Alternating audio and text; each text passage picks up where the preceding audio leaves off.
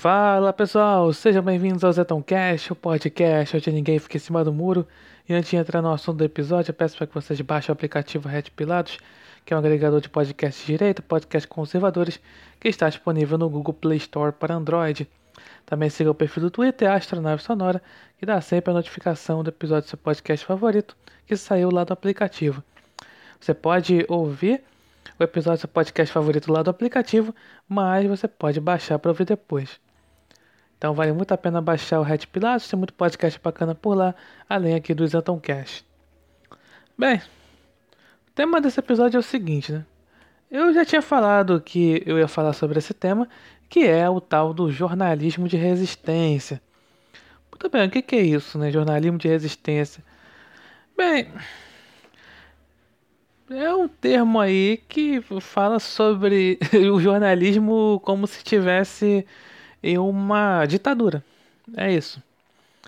É como se tivesse uma ditadura, tivesse tempo de repressão, enfim. Isso aí é uma forma como por exemplo os esquerdistas. Eu já falei que aqueles políticos que a, a imprensa não gosta são taxados de ditadores, de autoritários. Logo nas faculdades de, de jornalismo, Logo já colocou aquela coisa de não, temos que ensinar jornalismo de resistência. Porque é o seguinte, eu acho que todo mundo sabe que uma função aí do sócio-construtivismo é, é aquela coisa, né? Aquela coisa bonitinha que, que falam né? que é para formar, né? A, a escola, a universidade é para formar agentes transformadores sociais, agentes de transformação social. E com jornalismo não é diferente. E com certeza você já ouviu falar, né? pessoas falando, pô, isso aí não é jornalismo, isso é militância. Mas é o que acontece de fato, né? Acontece uma militância jornalística, porque todo mundo sabe também que a sei lá, 98% da faculdade de jornalismo é formado por esquerdistas. Então, há raras exceções. E aí por isso que quando assim, quando alguém que a imprensa não gosta ganha eleição, é o, o chamado extremista de direita eles já ficam com papo de que ah, estamos aí fazendo jornalismo de resistência, porque estamos em tempos sombrios e tempos ditatoriais, quando na verdade, no caso aqui do governo Jair Bolsonaro, tá bom. Qual, assim, no primeiro ano de mandato, qual jornal foi fechado? Qual jornalista foi preso? Qual foi jornalista foi morto, morto pelo governo.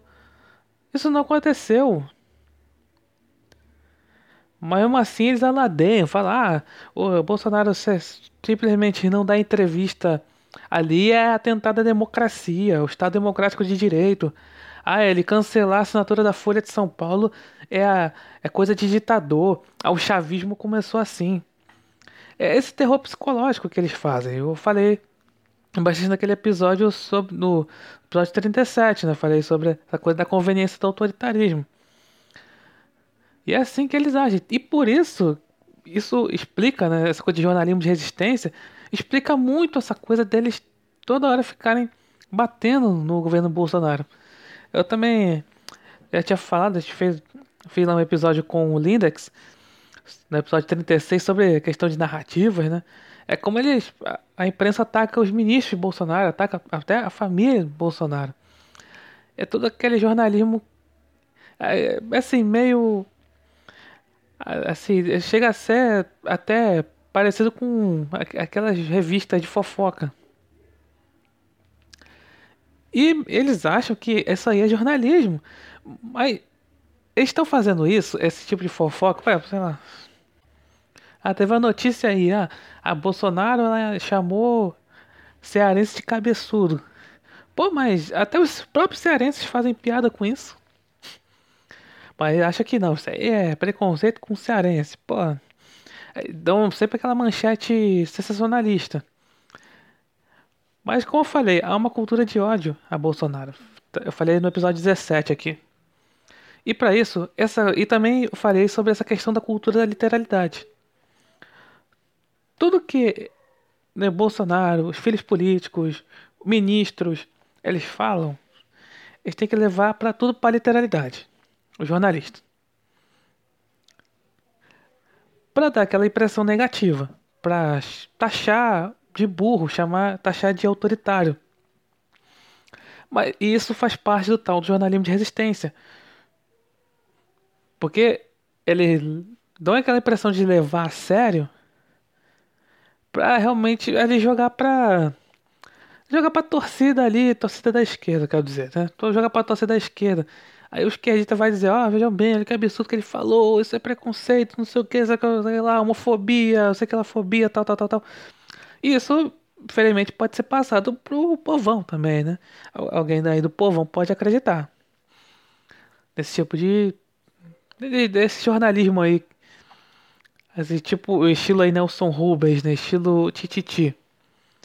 E como falei, isso faz parte do jornalismo de resistência. Porque essa ridicularização, essa vilanização que eu tinha falado no episódio anterior, isso faz parte. Porque simplesmente o jornalista ali, como falei, são é todos aí quase compostos de esquerdistas, seja de que vertente esquerdista, eles acabam fazendo isso, fazendo com que tal líder extremista de direita, entre aspas, caia no ridículo, que seja taxado como um ditador ou até como um vilão, comparado com um vilão de quadrinhos, para dar toda aquela impressão de que realmente o, Brasil, falando aqui do Brasil, ah, é só um, ah, o governante, o nosso atual governante é um, é um louco, desvairado, ditador, malvado que quer oprimir as minorias. É assim. Tá, mas aí e se tivéssemos aí um governo de esquerda? Será aí que o, seria, o tratamento seria o mesmo? Se tivéssemos realmente numa, aí sim, numa ditadura aí da esquerda. Acha, acha que o tratamento seria o mesmo? Seria esse tal de jornalismo de resistência? Bem, aí tem aquela coisa.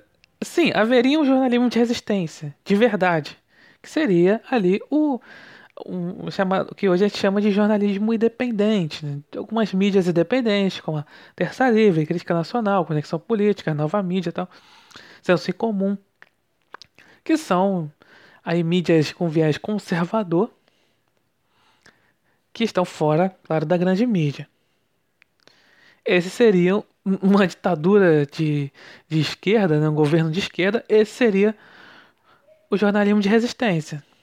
Enquanto a grande mídia estaria com certeza do lado do governo, se tivéssemos um governo da esquerda. Aí, eles fariam o jornalismo bem chapa branca. É uma coisa que atualmente o pessoal aí, principalmente aí jornalista da isentosfera, acusa as, chama, as mídias independentes de jornalismo chapa branca, jornalismo governista. Aí fica falando é disseminadores de fake news, por isso que tem a CPMI, né? Então, é isso sim que acontecia nos governos petistas. A grande imprensa fazia uma crítica ali, uma crítica colar, não sei o que, divulgava ali escândalos de corrupção, tá, mas sempre de forma superficial. Enquanto isso, eles estavam recebendo mamata estatal. Agora com Bolsonaro, como ele não está dando essa mamata estatal e como a postura dele assim, perante a imprensa não é aquela postura de ficar assim se deslumbrando com, com qualquer, qualquer microfone, como muitos ministros fazem, né? Do próprio governo Bolsonaro faz muito isso. É, eu falo isso com o Lindex naquele episódio 36. A gente fala sobre isso. Aí pronto, aí o, a imprensa fica, aí usa né, esse, essa troca essa chave aí do da militância. Aí já não é mais jornalismo que eles fazem. Chamam de jornalismo de resistência, mas não é jornalismo que eles fazem. É fofoca, é, é justamente fazem ali com o intuito de denegrir a imagem, fala aqui, do Bolsonaro. É isso. Aí vem aquela questão, né? Sempre vai vir o pessoal ali isentão, vai dizer, pô, mas então não pode haver oposição, jornalismo de oposição? Isso aí tem que haver a mídia chapa branca? Claro que não. Seria bom que tivesse, claro, é, opiniões favoráveis ao governo, seja qual for, e opiniões contrárias ao, ao governo, seja ele qual for, de que lado for.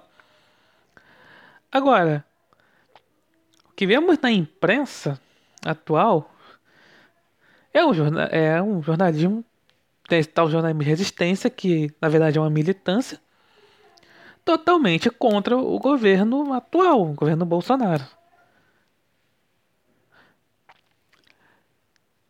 Enquanto isso, se tivéssemos aí num governo petista, um governo tucano, aí teria mais ou menos assim uma imprensa totalmente chapa branca e os opositores seriam aí censurados.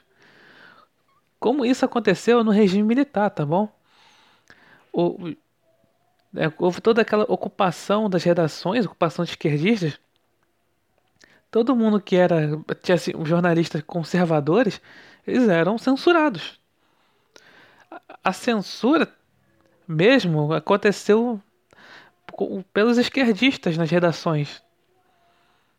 Muita gente fala da, da censura dos militares, mas fala, mas esquece da censura que acontecia dos esquerdistas na redação de jornais. Por isso que o jornalismo está totalmente aparelhado.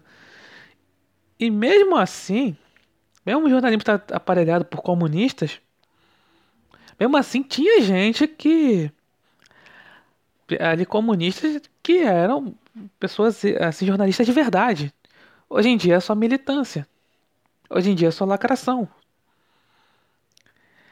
Hoje em dia não tem jornalistas assim, até esquerdistas, que sejam ali inteligentes.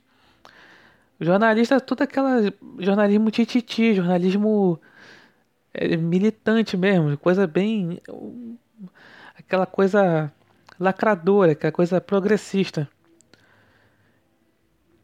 Então, tem aquele jornalista que a gente fale, pô, fulano é comunista, mas ele é um cara inteligente, ele escreve bem. Hoje em dia não é isso. Hoje em dia não tem gente assim na grande imprensa. Eles acabam fazendo aquele tipo de jornalismo lacrador. Que a gente vê muito em. Falei, tipo, jornal tipo Tititi. jornal na revista. É assim que as coisas funcionam na grande imprensa. Hoje em dia não, não dá mais para levar a sério. É tudo militância. Bem, então é isso que eu tinha para falar. Obrigado por ouvirem e até a próxima.